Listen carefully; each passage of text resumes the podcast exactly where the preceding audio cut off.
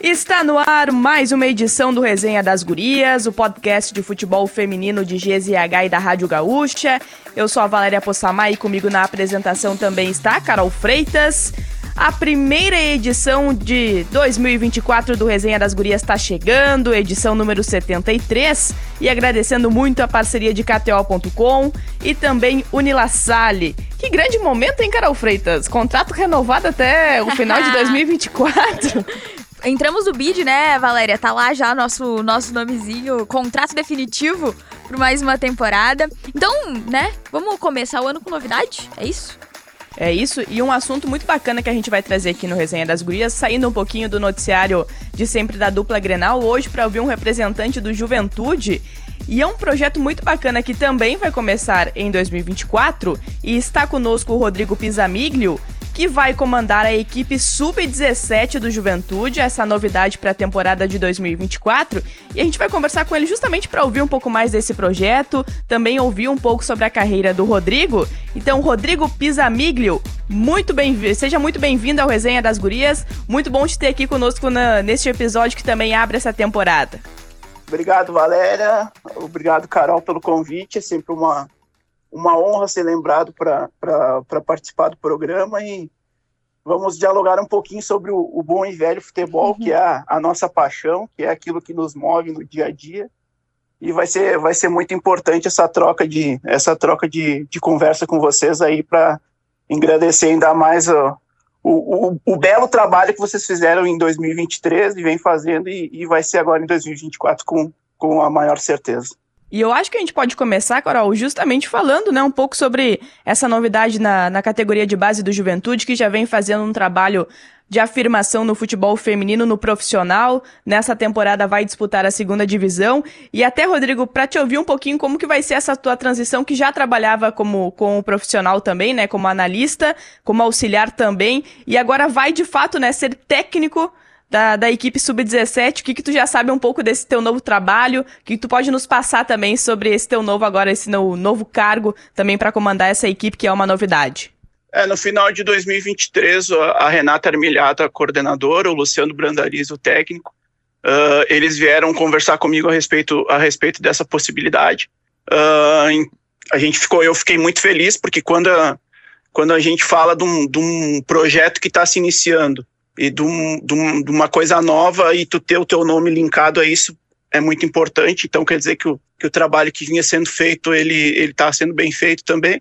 E o que a gente pode dizer é que no primeiro momento a gente precisa refazer do zero, né? A gente não tem absolutamente nada na questão de atletas uh, com idade para disputar o gauchão sub-17. As duas meninas que tinham idade, elas fecham, que tinham 17, mas elas fecham 18 agora antes, da, antes do início do, do, do campeonato. Mas a gente já tem algumas conversas alinhavadas com, com o pessoal da escola do Juventude, que tem o um projeto ali de meninas 15, 16 anos que fazem parte da escola. Agora, em começo de fevereiro, a gente vai fazer uma, uma visita, vai, vai dar uma observada nos treinamentos, ver o que, que a gente já pode tirar dali. E a partir disso a gente vai, vai, vai ver alguma coisa que, da questão de avaliações de, de, de, de peneiras mesmo para compor esse grupo com atletas da região aqui, para que a gente consiga ter um, um, um, grupo competitivo, um grupo que, que faça um, um, um bom trabalho aí nesse, nesse início de, de categoria sub-17 do, do Departamento Feminino do Juventude. Igão, eu queria te perguntar também a respeito das diferenças que a gente vê, né? Tu é um cara que já trabalhou com as categorias de base do masculino também, né? Como técnico, tanto do Caxias quanto do Juventude, mas agora tu vai trabalhar como técnico das gurias. Eu queria te perguntar quais são as diferenças da base do feminino para a base do masculino que tu vê e também do profissional, né? Para, o, para a base, assim. O que, que a gente pode esperar? Eu sei que uh, no time do Juventude, especialmente, né? Nas últimas temporadas a gente teve muitas gurias do sub-20 que integraram também o elenco profissional, então tinha essa mescla também de já estar lidando também, né, com, com meninas em formação no futebol feminino, mas agora vão ser só meninas em formação, né? O que, que tu acha, assim, que, que tem de diferente em relação a, a isso, a formação, para atletas que já estão prontas, entre aspas, né, mas que já têm uma vivência, enfim, já passaram por alguns caminhos do futebol feminino, por algumas fases do futebol feminino que essas meninas ainda não passaram, ainda vão precisar passar? Bom, eu acho que o trabalho de formação ainda no, no, no, no futebol feminino ele ainda está um pouco abaixo do, do, profissional. A gente vê muitas meninas que vêm conversar conosco, até essas que a gente traz para jogar com a gente uh, na equipe profissional, e a gente pede onde que jogava ou o que fazia antes, né? E era sempre aquela questão uh, de escolinhas mistas, de não ter um, uma equipe feminina na base para evoluir então elas eram colocadas junto com os meninos. A gente sabe que as dentro do lugar não tem aquela preparação específica para as meninas. A gente sabe que o que o, o, o tu trabalhar com futebol feminino hoje tu precisa ter algumas questões, alguns cuidados, né? Tem toda a questão do ciclo menstrual, tem toda a questão ligada também com, com a questão uh, fisiológica da mulher. Então a gente precisa também ter um pouquinho do entendimento disso, ter um pouquinho dessa uh, desse cuidado, mas questão de treinamentos entre homens e mulheres uh, não muda muito, né? A gente vai, a gente sempre procura trabalhar uh, o modelo de jogo no adulto, aquilo que o Luciano, que o Luciano sabe que, que ele quer optar por, por ter na, na equipe dele. No sub-17 a gente vai ter que ver muito a questão do que, que a gente vai ter em mãos, né? Então a gente não pode uh, já criar alguma expectativa ou falar alguma coisa a respeito dessa questão do modelo. Mas a questão do, da, da, da, diferença, acho que é, é, mesmo trato, né? Acho que tu, tu, tu tem que ter um entendimento de quem tu tá do teu lado, uh, de saber que, que para uma menina tu vai poder falar de uma forma, para outra tu, tu, pode falar de outra forma que ela vai entender, que ela vai absorver, mas a outra menina talvez não entenda, uh, não entenda muito essa questão. Então a gente tem que ter bastante cuidado mesmo, só na, na questão do, do, do, trato mesmo, para não cometer nenhum equívoco e, e, a gente conseguir ter um grupo uh, alegre, um grupo feliz e que se sinta bem realizando a, a prática do futebol. Eu até quero aproveitar esse gancho em relação às mudanças para falar um pouco também do teu, do teu cargo, que é analista de desempenho. E até para entender como isso funciona no, no, feminino, porque claro que no masculino as principais competições elas têm transmissão, há muita essa troca também entre os clubes, mas eu queria entender também, Rodrigo, se essa é uma realidade no futebol feminino. Acho que já avançamos muito em relação à questão de transmissão das partidas, né? Os próprios clubes também é, têm transmitindo alguns jogos, mas como que funciona também esse, essa análise de desempenho no futebol feminino? É, hoje, hoje tá, o, o, hoje o futebol feminino está tá muito bem em relação a isso em, em alguns aspectos pela questão do, da, dos streamings, né? Das equipes terem os seus próprios canais de transmissão. Então ali tu consegue ver campeonatos estaduais, campeonatos uh, da série A2 e A3, né? A série A1 às vezes é, é, um pouquinho mais complicado, daí tu, tu fica vendo a questão mais de jogos que, que passam na TV. E o, e, o que gente, e o que eu mais gosto de fazer é tentar ver o máximo ao vivo, né? A gente não tem muita, não tem muita observação essa ao vivo, pela questão de, de aqui dos arredores, a gente não tem muitas equipes que tenham um, um nível de, de campeonato nacional, até mesmo de estadual, né? Que seria nós e, e o Brasil. E aí a gente recorre a questão, recorre à questão do streaming, né? Então se baseia nisso, assistir o máximo que a gente pode Uh, quando a gente começou ali no Juventude, ali no comecinho de 2022, ali logo depois da... Eu, eu entrei no Juventude logo depois que a gente participou da, da Série A3 pela primeira vez, uh, num confronto regional contra o Flamengo, né? E aí, a partir dali, a gente começou a ver que o grupo precisava de alguns reforços e fomos atrás desses reforços justamente nesse, nessa questão dos, dos streams, do, dos jogos analisados pela, pela internet conseguimos trazer naquele momento a Renata, né, a Renata Maia e a Bruna, que era a meia, foi a nossa meia no, no galchão do ano, do ano passado. No final do ano, daí, isso aí já aumenta porque o título do interior dá uma visibilidade, né? Então aí já vem a questão dos empresários também enviar material para nós. Mas como o nosso orçamento é um orçamento relativamente curto em relação a algumas equipes, o que que, o que, que a gente trabalha, né, mais diretamente nessa questão também mais linkado a mim, ao Luciano e a Renata, que a gente não se baseia somente no vídeo do empresário ou da agência ou da atleta, porque senão a gente contrataria todas, né? Porque o vídeo é, é só, os melhores, melhores momentos. momentos. é. Até eu daí. Então a gente a gente procura sempre observar um ou dois jogos, né? da, da, da atleta, para ver alguns contextos, para ver algumas variáveis que a gente acha interessante e que para nós fazem algum sentido.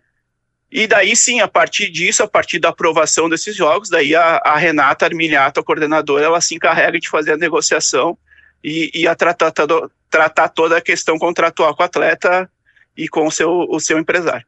E agora, Gão, nessa próxima temporada, vai, tu vai ser né, o técnico das gurias no Sub-17, mas tu vai continuar também auxiliando o Luciano, né, como auxiliar, mas também como analista do Juventude. Dormir pra quê, né? Não tem, não tem essa necessidade, eu acho, né?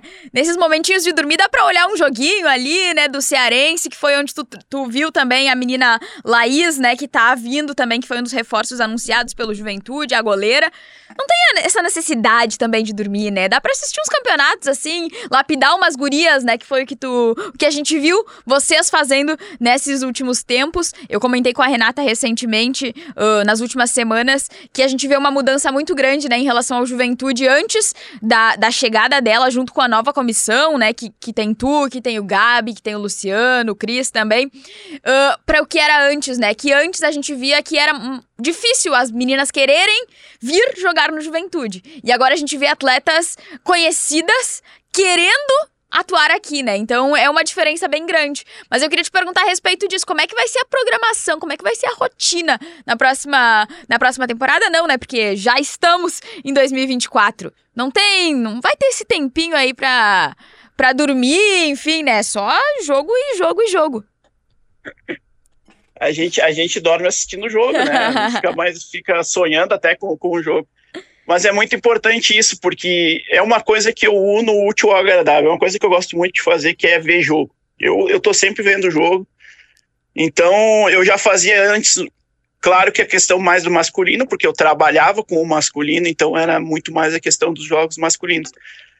Quando o Luciano me chamou para o pro projeto ali, disse: Ó, vamos, quem fica na questão da análise, fica meu auxiliar nos jogos uh, a gente já vai começar indo atrás de atletas para ver isso. Então, uh, é muito jogo que a gente observa. Uh, o trabalho ele foi reconhecido, né? Porque era, era muito, foi muito difícil montar um grupo para o brasileiro do ano de 2022, né? Que foi o primeiro campeonato com essa, com essa comissão técnica, com a coordenação da Renata. Foi difícil porque ninguém, como tu mesmo disse, ninguém sabia do projeto, ninguém sabia o que esperar, né? E, e, com o tempo e com o trabalho, as coisas começaram a ficar um pouquinho mais abertas e hoje muita gente vem oferece meninas até de renome para a gente.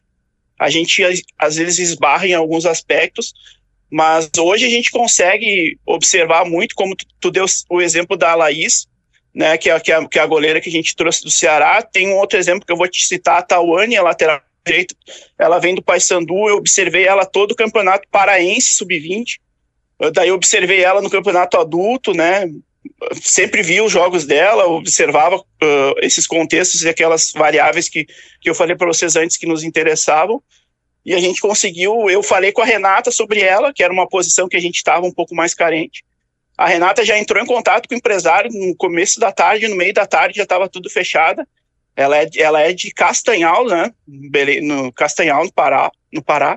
Então, para te ver que a gente está observando todos os mercados possíveis.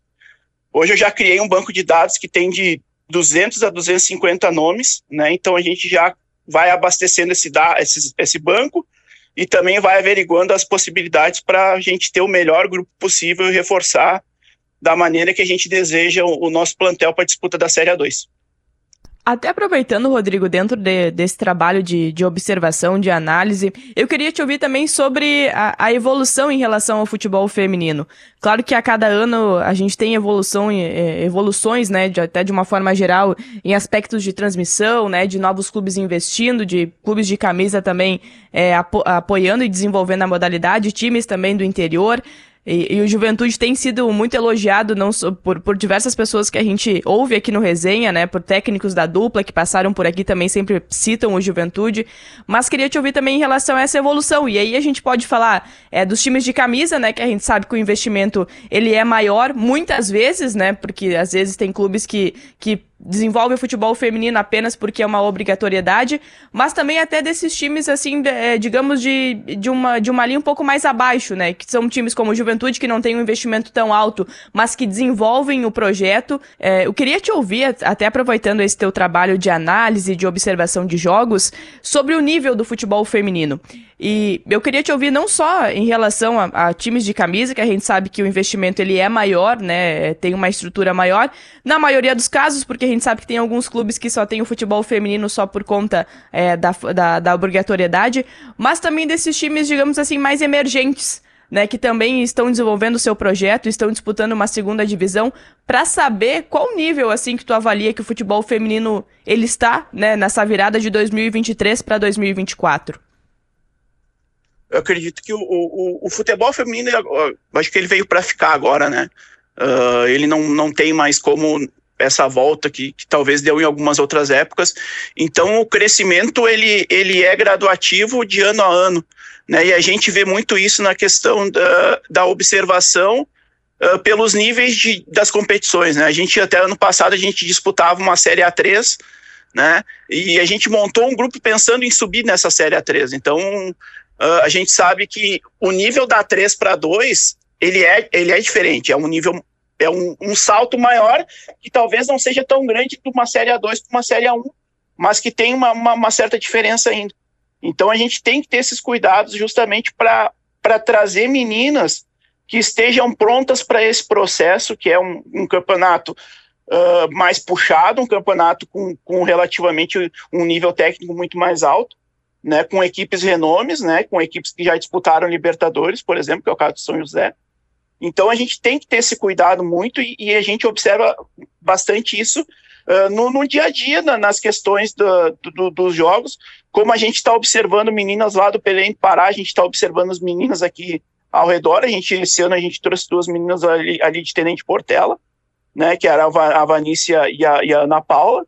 Então a gente não exclui nada, não exclui praça de que ela está jogando, não exclui local, campeonato.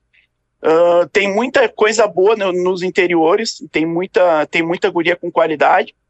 Eu acredito que se a gente começar a plantar a sementinha da base, como faz o próprio Internacional, a Ferroviária faz muito isso, de tu começar lá de baixo e tu ter um crescimento, né? Uh, até esses dias dei uma outra entrevista que, que esse, esse, esse nosso sub-17 talvez ele já sirva para o ano que vem o sub-20 retornar e a gente já começar a ter uma base vinda de baixo e muitas vezes uh, preencher as lacunas que tal, a gente não consegue pela questão do, do investimento, né? Uh, não consegue buscar de fora, mas já ter isso dentro de casa, então vai ser importante para nós ter esse sub-17 agora. Quem sabe ano que vem ter um sub-20, para daqui dois, três anos o Juventude está conseguindo ter um, uma equipe de, de, formação mesmo e buscar reforços pontuais, mas o, o, futebol feminino ele tem um nível graduativo, ele está melhorando ano após ano e tenho certeza que mais pessoas conseguindo observar esse, essa melhora graduativa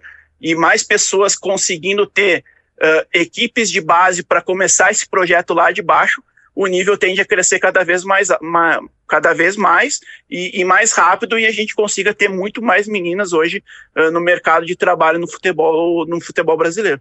Gão, a gente falou antes, né, sobre a disputa do Gauchão Sub-17, mas eu queria te perguntar, talvez seja uma perguntinha bola nas costas essa que eu vou fazer, mas eu queria te perguntar se já houve alguma conversa, assim, a respeito de uma possível participação no Brasileirão da categoria também, né? O Juventude disputou as últimas duas edições do Brasileirão Sub-20, como tá na Série A nesse ano de 2024, também tem uma prioridade ali, né, na, na participação das competições de base femininas também. Tem alguma expectativa por disputar essa competição nacional ou o objetivo maior uh, nesse ano vai ser o estadual mesmo? É, primeiramente, primeiramente foi, foi conversado a respeito do campeonato estadual. Uhum. A gente está se preparando para disputar o campeonato gaúcho, né? Então eu sempre digo que eu não, não crio muitas expectativas a respeito de, de coisas maiores, né? Eu sempre vou com os pés no chão. Uh, vamos pro gaúcho. Se pintar uma coisa de campeonato brasileiro e for boa para o clube e for boa para as meninas, com certeza a gente vai abraçar. Mas num primeiro momento vamos focar na, no, no Campeonato Gaúcho, que também é um campeonato já pesado pela presença da, da dupla Grenal, né? Rodrigo, até você citou é, anteriormente, né, a questão desse investimento, e eu queria até ouvir de você, assim, como é o relacionamento, né, do futebol feminino com, com a direção do Juventude, porque é uma coisa que a gente precisa saudar muito, a gente já falou sobre isso, porque mesmo é, quando não precisava ter o futebol feminino, quando estava na Série B, o Juventude resolveu manter a, a modalidade, vem desenvolvendo agora não só o profissional, mas também com esse projeto da base. Como é, né, esse tratamento com a direção? Sabendo que é, o investimento do clube, do clube ele precisa né, ser dividido entre futebol masculino, entre futebol feminino, é, os próprios custos de, de manter a instituição, o estádio, mas como é o tratamento assim entre vocês da direção com o futebol feminino? O tratamento é muito bom, né? O, todo aquilo que a gente pede, uh, o, a direção ela faz um, um esforço para nos ajudar em relação a isso. Uh, às vezes demora um pouquinho, mas eles sempre vão atrás disso. Se a gente não consegue, é porque realmente não deu. Então, a direção hoje do Esporte Clube Juventude, ela, ela nos ajuda muito. A gente teve um aumento, eu não, não vou saber te dizer ao certo quanto foi esse, esse aumento de, de investimento de 2023 para 2024, mas eles conseguiram aumentar esse investimento para nós, porque a gente, como falei anteriormente, a gente deu um salto uh, muito grande em relação da Série A3 para a Série A2, então a gente precisa desse investimento para ter uma equipe competitiva, mas a, a direção do Juventude dá todo o embasamento para a gente, consegue suprir muita coisa e, e, e, a gente conseguiu ter esse aumento.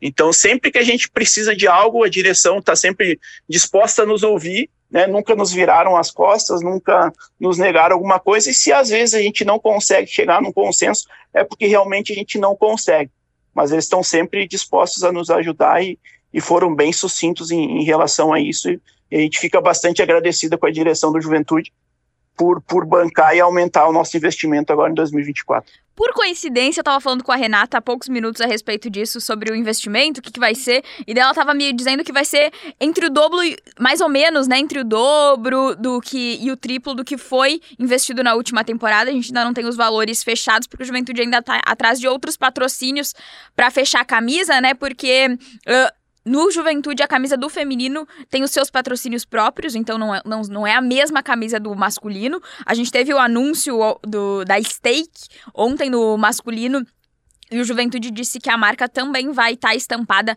na camisa do feminino, então vai entrar uma graninha também uh, para as gurias por conta desse patrocínio. Tava conversando com a Renata Armiliato, ela me disse que ainda não fecharam bem direitinho ali os valores, mas que deve ser uh, o investimento né, entre o dobro, dobro perdão, e o triplo do que foi na última temporada. E a gente tava falando muito dos, dos dirigentes, de quem tá ali em cima, né? Eu acho que duas figuras que uh, nos jogos que eu fui encontrei muito é o Raimundo Demori, que foi presidente do Juventude por um bom tempo, inclusive era ele o presidente quando tirou o Juventude lá da Série D, naquela fase complicada, né, em que estávamos estávamos vendo o Juventude numa assim, num fundo do poço, né? Tirou o Juventude da Série D e depois começou ali a retomada até estar onde está hoje, que é a Série A.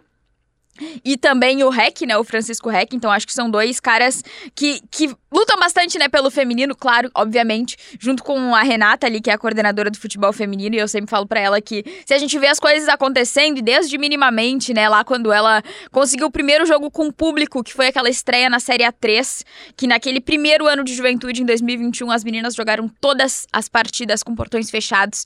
Em 2022, quando a Renata chegou, conseguiu fazer com que elas jogassem a primeira partida com portões abertos, com a presença da torcida. Então, acho que toda essa construção que a gente vê, né, desde esse pequeno ato de ter o torcedor nas arquibancadas, até um acesso nacional, o primeiro acesso nacional do futebol feminino do interior. Acho que é muito conquista, né? E a Renata sempre deixa isso muito claro, não só dela, mas de todo mundo que chegou com ela, né, Gão? Tu, inclusive, Luciano, Gabi, o Cris, enfim, o, o seu REC, então muita gente envolvida nisso. Mas tem uma pergunta que eu preciso te fazer, que eu recebi muitas vezes durante a, nas redes sociais, quando eu fiz a matéria dizendo que tu serias o técnico do Sub-17, que é como que vão ser uh, essas clínicas de atletas, né? Que a gente chamava de peneiras e agora mudou o nome uh, para essa temporada. Tu chegou a comentar ali, né, que A expectativa é primeiro dar uma olhada na, na escolinha do Ju, ver quem já está dentro do clube, mas tem alguma perspectiva já de fevereiro, março, quando é que vão ser realizadas as primeiras peneiras?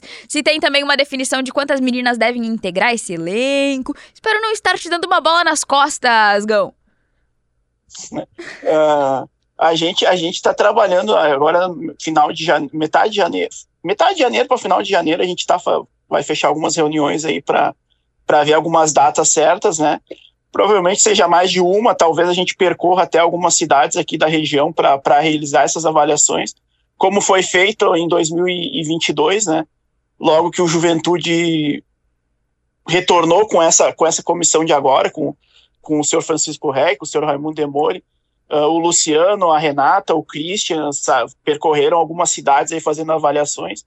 Uh, não descartamos essa possibilidade agora, né? Mas agora, final de janeiro, até tem algumas meninas que elas entram em contato, né? Até depois da tua matéria, uh, entram em contato pelo Instagram, pelo Facebook, pedindo alguma coisa de data.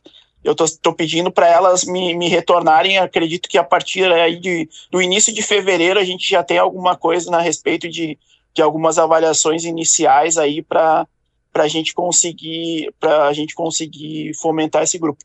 Questão de quantidade de atletas, acredito que entre 25, 26 meninas aí a gente a gente consiga ter uma participação legal aí no Campeonato Gaúcho, um, com uma equipe bem competitiva aí para conseguir dar esse, esse prime essa primeira subida de degrau aí no, no departamento feminino do Juventude com a categoria sub-17.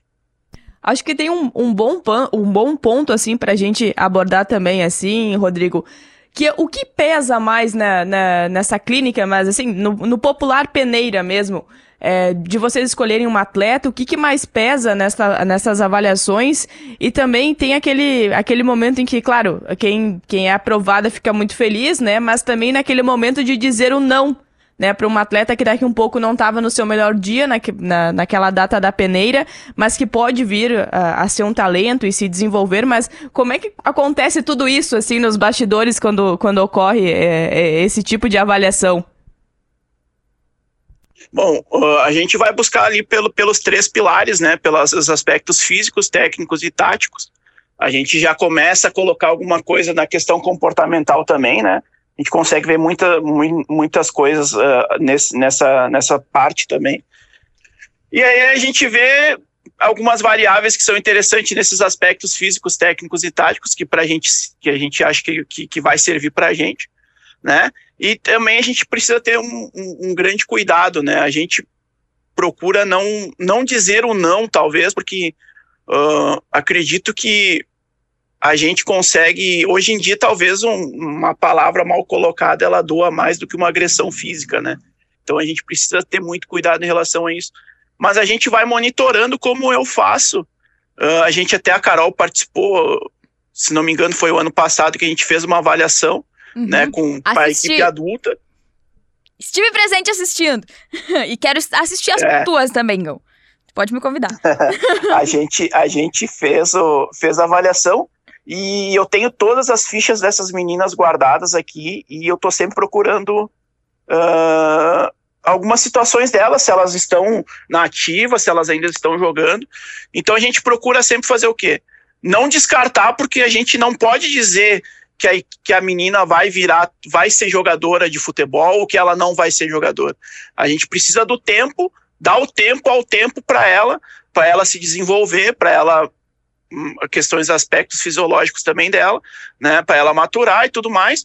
E a gente daí sim, ali na frente, a gente conseguir temas mas ali quando ela chegar na, numa fase um pouquinho mais avançada.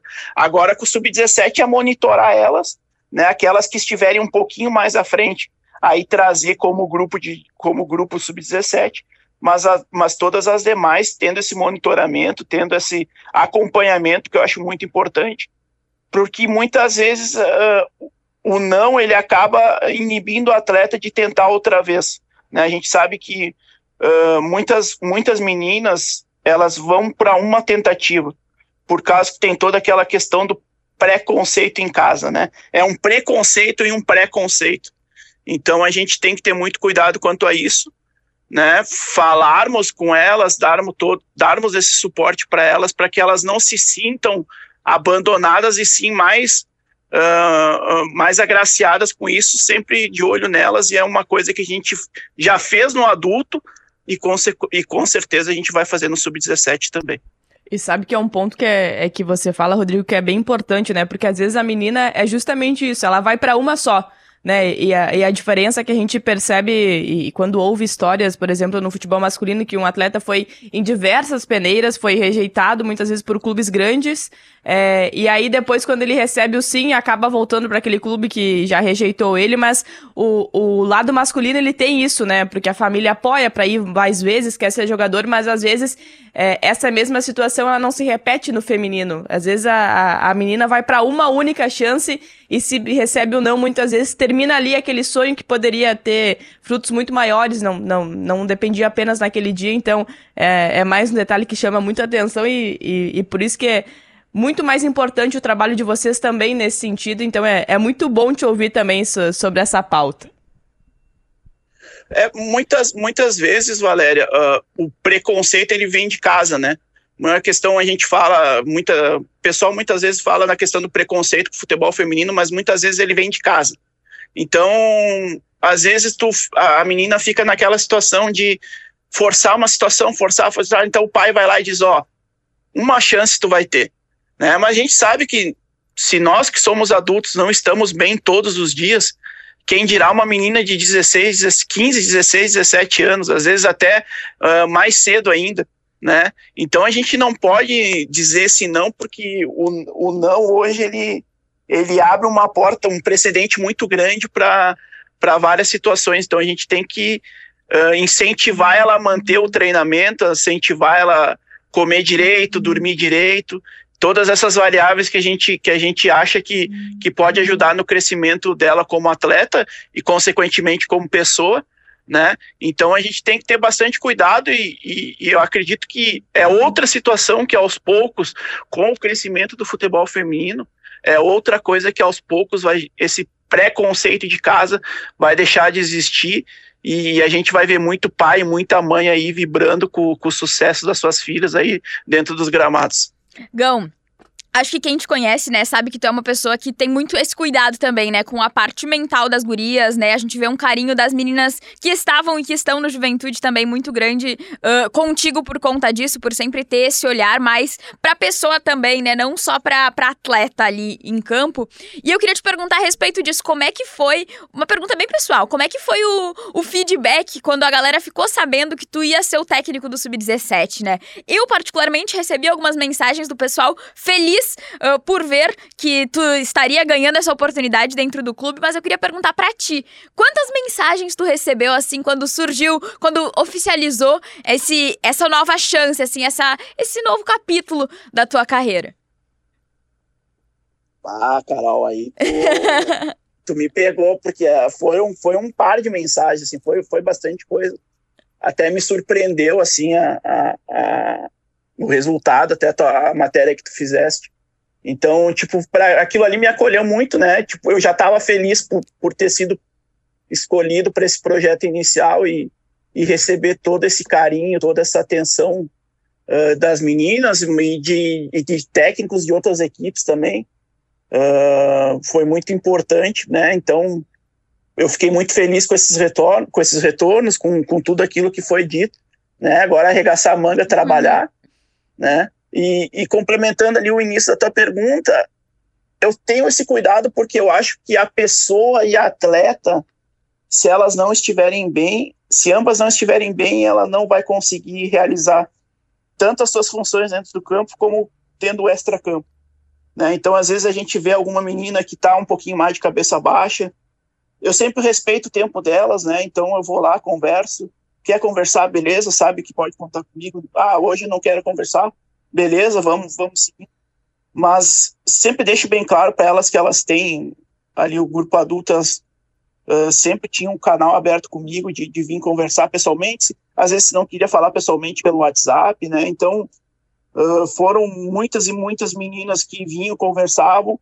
A gente tem tinha gurias, eu vou dar um, um exemplo, por exemplo, a Alice, a Alice é de Rondônia, então ela ficou o ano, rondou no Roraima, agora não me, não me lembro de cabeça, mas ela ficou o ano todo sem, sem ter a presença da família, então em alguns momentos ali que de, de felicidade, como foi o acesso, de ter com quem dividir esse acesso, né? Às vezes um momento um pouquinho mais abaixo, de, de também dividir as suas tristezas. Então, se ela não tem a presença, que a gente consiga confortar de alguma maneira, né? Uh, não é a mesma coisa, mas eu acho que o, o, pouco que a gente pode fazer por essas meninas, a gente faz, e, e eu acho que é por isso que a receita do Juventude, e não só minha, é, do Luciano, da Renata, do Gabi, do Christian, a gente consegue abraçar essas meninas e, e consegue dar esse, esse conforto que muitas não têm, né? Muitas não são privilegiadas de estar perto de casa, mas, mas que, que a gente consiga tapar um pouquinho esse, esse, esse buraco, às vezes, que fica em relação a isso. E eu acho que é uma coisa bem importante que a gente tá vendo uh, se discutir mais, que é a questão da saúde mental mesmo, né, dentro do futebol. Porque eu acho, e acho que isso é muito mais fácil, digamos assim, de ser falado no feminino, né? Porque a gente vê um tabu muito grande para falar de saúde mental no futebol masculino. No último episódio do Resenha, inclusive, a gente conversou com a Mari Zanella, né, que tá no Botafogo agora, e ela falou muito a respeito disso também, de como o aspecto de elas poderem contar também com uma psicóloga dando suporte, justamente nessas questões que tu traz, né, de estar longe da família e de serem meninas novas ainda, né, que ainda estão passando por algumas por algumas incógnitas na cabeça. A gente passa por isso durante a vida inteira, mas acho que quanto, quando mais novos, ainda é mais difícil tu saber lidar com isso, né? Então acho que é muito importante a gente ter essas pessoas que conseguem ter esse olhar pro ser humano mesmo, né? Pro, pro humano dentro dos clubes, enfim, né? E também ter uh, toda essa atenção, esse cuidado. Acho que e também muito importante a gente ver esse diálogo, né? Essa discussão e esses tabus de falar sobre saúde mental uh, no futebol estarem caindo por terra, né? Estarem se tornando menos tabus com o passar dos tempos e a gente poder falar mesmo a respeito disso e entender a importância de que a, não, de o atleta ser cabeça, mas ser corpo também, né? De ser as duas coisas. Que como tu disse, né? Se a cabeça não tá bem, não tem como a gente também exigir muito da, da parte física. E os dois andam juntos, então acho que isso é muitíssimo importante. A gente conversa muito, né, a respeito disso também. Então, muito bom ouvir uh, em mais um episódio do Resenha alguém enfatizando essa, essa questão no futebol. É, eu, acredito que, que o pós-pandemia, eu acho que, que acarretou isso, né? A gente não estava preparado para viver tudo que a gente viveu uh, em 2020, 2021, né? Então tem todas essas questões, por mais que hoje esteja normal, vamos botar entre aspas, mas a gente carrega ainda algumas coisas daquele tempo, né? E aí eu falo por mim, né? Então, uh, em algum momento, a gente precisa ter alguém para conversar, para dividir alguma coisa. E se tu se, se tu é uma pessoa fechada, a coisa se torna pior ainda. Então a gente precisa ter também esses mecanismos e aí a, a questão de tu ter um profissional uh, que vai ajudar isso, uma psicóloga, ou às vezes um psiquiatra, alguma coisa a respeito disso, uh, não vai não vai cair pedaço de ninguém tendo uma consulta com psicólogo, né, fazendo uma sessão com psicólogo. Uh, então, acredito que isso até ajude, né, a gente conseguir uh, melhorar a, a, nossa percepção das coisas ou então entender aquilo que a gente está sentindo. Então, se hoje a gente, com já adultos, agir com, no meu caso, tenho 37 anos, se com meninas com 17, 18, elas ainda têm essas, essas dúvidas e, e, e, não conseguem. Eu, com 37, eu também tenho as minhas dúvidas, as minhas certezas e as minhas incertezas. Então, a gente precisa ajudar de alguma forma. Algumas coisas vão vir com a maturidade, que a gente sabe que, que vai amadurecer, que vai melhorar, mas a gente também precisa ter um, um profissional e, e tu tendo a ajuda de um psicólogo, tu vai conseguir uh, conseguir aliviar o, o, aquilo que tu sente, conseguir melhorar a partir disso então, até uh, final do ano passado, quando a gente começou a, a, a falar algumas coisas a respeito de 2024, uma das minhas sugestões foi a gente ter um psicólogo no departamento feminino, né? E eu acredito que esse, esse pedido vai ser atendido aí, a gente vai ter esse profissional com a gente também. Sensacional. É uma pauta que é, que é extremamente importante relevante. E que bom, né? Como a Carol citou, né? Que os clubes estão se dando conta, que os profissionais estão se dando conta. E a gente fala isso é, no feminino, mas também no masculino, pra, pra, porque é um aspecto importante, né? A gente não tá falando apenas é, de atletas ali que entram dentro de campo e que precisam estar bem todos os dias. Muito longe disso, vai um, um, a preparação de um atleta profissional vai muito além é, da questão técnica, da questão tática, né, do preparo físico, mas também especialmente da, dessa questão mental. Rodrigo Pisamiglio, ele é aquele jogador, digamos, polivalente no futebol, como a gente fala, né? Porque vai assumir a equipe 17 feminina do Juventude, mas também tem o seu trabalho como analista de desempenho, como auxiliar. Um grande profissional, né? Que a gente teve uma grande aula aqui também nesse, nesse primeiro episódio do Resenha das Gurias de 2024. Rodrigo, desejar toda a sorte para ti nesse novo desafio que não, não temos dúvida que, que dará certo. Né? Muito obrigado por essa aula. Eu acho que você representando aqui o Juventude também vai mais uma vez os nossos parabéns também pelo que o Juventude vem fazendo com o futebol feminino. A gente sempre pede, né, para ver mais as gurias no Jacone, é uma coisa que a gente vai seguir fazendo também nesse ano. É, mas é, é muito importante também ver um clube aqui do nosso futebol gaúcho se desenvolvendo, né, que vai disputar especialmente uma segunda divisão de campeonato brasileiro nesse ano. Então, parabéns pelo trabalho que vocês vêm fazendo por aí em Caxias do Sul. Muito obrigado pelo, pelo espaço, Valéria, Carol, né? A gente fica muito feliz.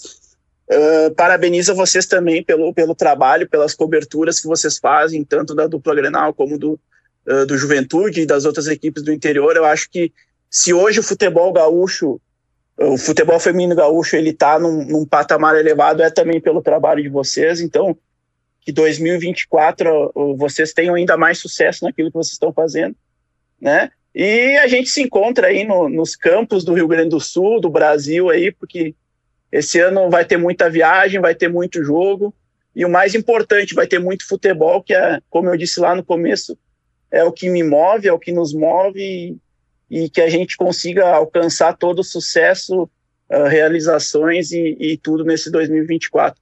Fico aberto aí a, a, a, vocês quando vocês precisarem, só dá um, só dá um grito, como a gente fala aí, e, e a gente se fala aí no, no decorrer de 2024.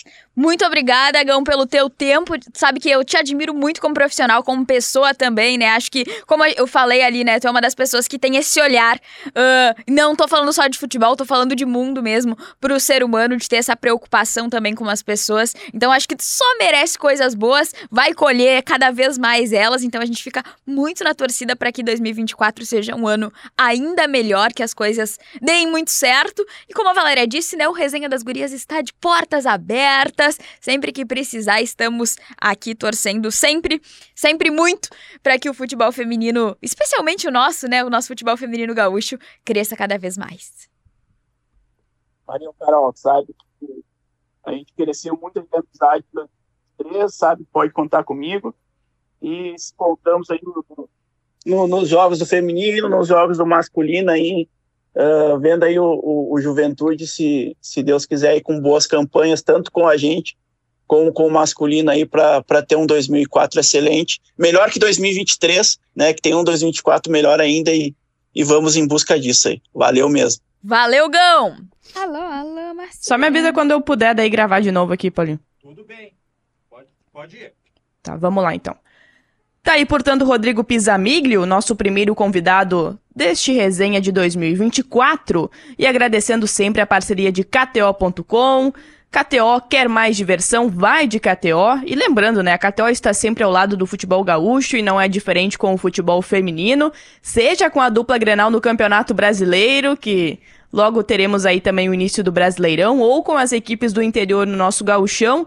Lá mais pro final da temporada, você pode palpitar e se divertir com os jogos das gurias. Então é o seguinte, faça o seu cadastro em kto.com e tenha ainda mais emoção com o seu time preferido, kto.com, onde a diversão acontece e também sempre a parceria de graduação Unilassalle, que você aprende fazendo, inscrições abertas. Bom, Carol, e a gente abre esse episódio de 2024, o primeiro da temporada, com algumas indefinições em relação à dupla Grenal. E eu acho que o torcedor colorado ele não aguenta mais um, uma situação em específico, que é a, a renovação ou não da Belém Aquino com o Internacional. Ela já teve o seu vínculo né, encerrado com o clube no último dia 31.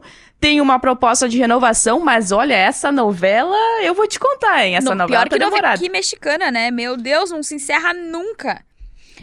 Mas tu tem uma informação, né, de que o Inter tem uma proposta de Três anos, né? Três Essa é uma, é uma investida, e até você trouxe também em GZH, né, a, a, a tenteada também, né, de outros clubes como Corinthians, Flamengo.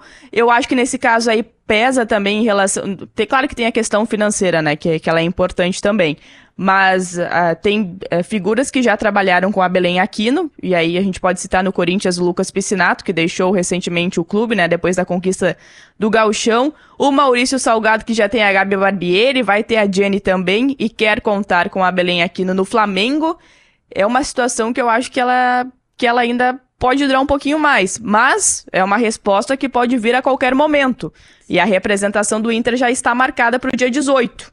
Então, até então... o dia 18 vamos ter uma definição dessa novela, né?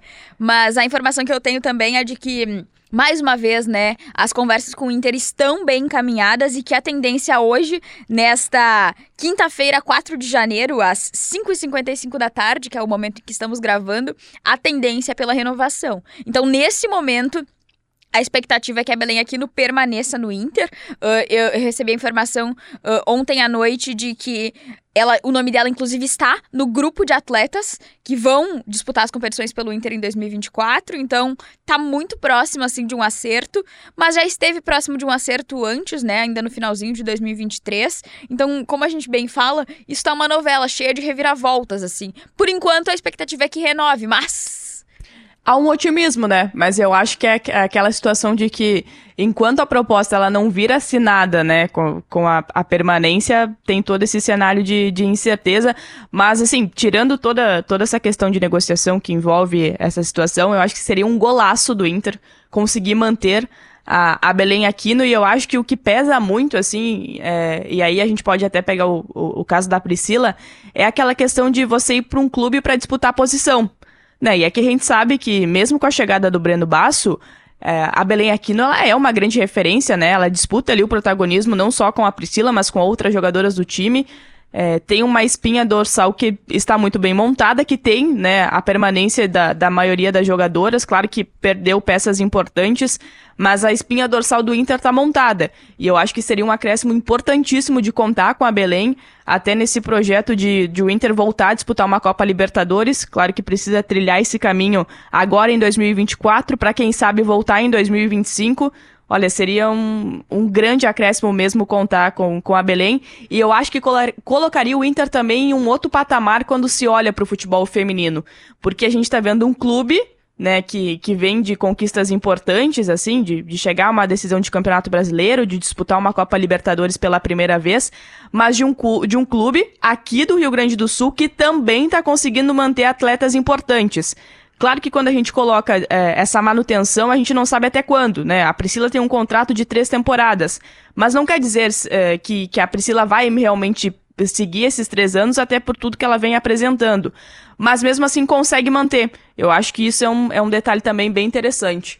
E o Inter também, né? Ele conseguiu manter várias peças importantes, né? Conseguiu manter uma base de elenco, né? A gente tem a Isa Haas, que é uma das melhores zagueiras dessa nova geração, assim, na minha opinião. A Bolt, que é polivalente, ela, ela é uma atacante de origem, mas que se consolidou ali jogando na lateral direita, né? Tem a Letícia Monteiro, que é uma guria que chegou do Bragantino e conquistou seu lugar, né? Ela foi artilheira do Inter no Gauchão. Então são várias várias peças que o Inter conseguiu manter e acho que se conseguisse a permanência da Belém Aquino seria como uma cereja do bolo, assim. Depois da Priscila, seria assim excelente, assim, o que, o que faltava para começar um 2024 com o pé direito, né? A gente tinha uma outra incógnita a respeito do, de Gurias Coloradas, que era a saída da a saída ou a permanência da esquerdinha, mas eu acho que não tá nem aos pés, assim, do que a gente fala da Belém Aquino, né? Porque, até porque o Inter já trouxe uma peça de reposição, que é a Catrine, que para mim... E que chega para ser titular, né? Pra mim, titularíssima, sem qualquer tipo de discussão, né? Já teria,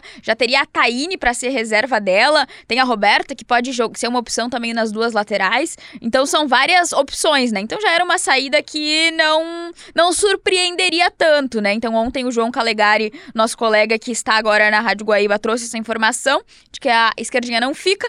Então, a única incógnita, Valéria, que sobra do futebol feminino gaúcho é justamente Belém Aquino. É, e aí se a gente olha pro, pro outro lado, né, e até, assim, em termos de calendário, o, o Inter tem uma competição que o Grêmio não tem, que é a Supercopa Feminina, já né, nesse início de ano, mas o lado do Grêmio, enquanto garante a manutenção de boa parte das jogadoras, o Grêmio ainda não tem esse profissional que vai assumir a, a Casa Mata. Quer dizer, eu digo que não tem porque não foi anunciado ainda oficialmente, um cargo que tá vago é desde a saída do, do Cello. Então, temos uma outra questão também aí, ó, que eu diria extremamente importante, né? Já que a gente tá falando da, da pessoa, né? Seja ela mulher ou homem, que vai comandar o Grêmio também. E, e até não tem uma data oficializada uh, pela assessoria em termos de reapresentação, mas se trabalha com a, a segunda quinzena deste mês. Isso. E eu, aí... eu, eu tava conversando com pessoas ligadas ao Grêmio que me disseram que a expectativa é que no máximo duas semanas esse nome seja uh, fechado e anunciado e tudo definido. Só tem que, que estar tá na representação, né? Exatamente, só que o Grêmio já está, já tem reforços contratados, né? Então, da época ali do Cello ainda, né? Reforços indicados pelo Cello que foram contratados antes da saída dele. Então, fica meio conturbado isso, né? Uh, de não ter uma definição ainda do que, que vai ser. Uh, das atletas, assim, que o Grêmio perdeu, para mim, perda mesmo, assim, de se lamentar é a Paty Maldaner, né? Zagueira indo pro Palmeiras. Exato. A Tainá acho que é uma promessa ali do gol, indo pro Inter também é uma perda, mas as outras atletas, a maioria sai por liberação. Então, por, por o Grêmio entender que não né, agregariam tanto assim num elenco dessa temporada. Então, acho que das, das perdas que a gente viu, né, no tricolor, a Paty Maldaner acho que é uma. É difícil, né, de tu repor com uma guria à altura dela, né, no mercado. É, mas sabe que é uma situação quando a gente olha assim que ela é bem. Eu, eu não vou classificar como estranha, mas. É, porque é um momento que o time tá. Que, enfim, que o clube precisa é, repor peças, né? E, e, há esse entendimento, até porque o Grêmio tem diversas jogadoras no departamento médico, uma lista que é extensa, que ainda vai demorar um, um, pouco, né? Claro que tem algumas que. O exemplo da Lorena, né? Que se machucou lá no início da última temporada, que tem que cumprir o, o protocolo, né? De, de meses afastava, afastada por conta de lesão de LCA mas algumas ainda vão voltar ao longo da temporada, precisa aquele ritmo de jogo, mas é uma situação que, que chama atenção porque ainda não tem, né? Quem, quem, quem será o técnico? Quem será a técnica das gurias gremistas? E, e aí é um trabalho também que o profissional vai chegar, tu precisa também analisar o grupo, a, a, até a, a forma, o estilo de jogo, e o Grêmio tá, ele tá naquele processo ao contrário, né? Tá trazendo as peças, mas a, a, o profissional ele ainda não foi anunciado. Então, é, é uma situação que chama atenção e faz muito tempo que o Grêmio está em negociações. Eu acho que a saída do Cello, assim, ela, ela meio que pegou todo mundo de surpresa, até porque ele tinha contrato uh, ainda, não precisaria fazer uma renovação depois do Campeonato Gaúcho. Tinha tudo para permanecer, mas acabou saindo, uma proposta mais interessante e acabou deixando o clube. Então, teve, é, teve esse trabalho desse mês de dezembro com festas de fim de ano, enfim, mas agora é, é esse trabalho também da diretoria de anunciar é, esse novo profissional. Mas eu diria que assim, a, a, dupla Grenal tá muito bem, né? Em relação ao mercado, a gente não, não é uma temporada que a gente vê tantas saídas assim. Tô, tô bem orgulhosa, assim, do que, uhum. que a dupla Grenal vem fazendo e também o Juventude, mas outra, outras equipes aqui do nosso futebol gaúcho, mas estou, estou, estou orgulhosa, digamos assim foram poucas gurias perdidas, né, por, por, por, proposta, assim, né? Do lado do Inter, a gente viu a Jenny indo pro Flamengo, a Barbieri indo pro Flamengo, a Guta e a Berchon indo pros Estados Unidos, mas são meninas que não estavam sendo aproveitadas no profissional, né? A Mileninha também deve ser anunciada pelo Fluminense, mas também não vinha sendo aproveitada, então se a gente juntar Grêmio e Inter, as perdas, assim, entre as titulares indiscutíveis é Paty Maldaner, Jenny e Gabi Barbieri, né? Então não são.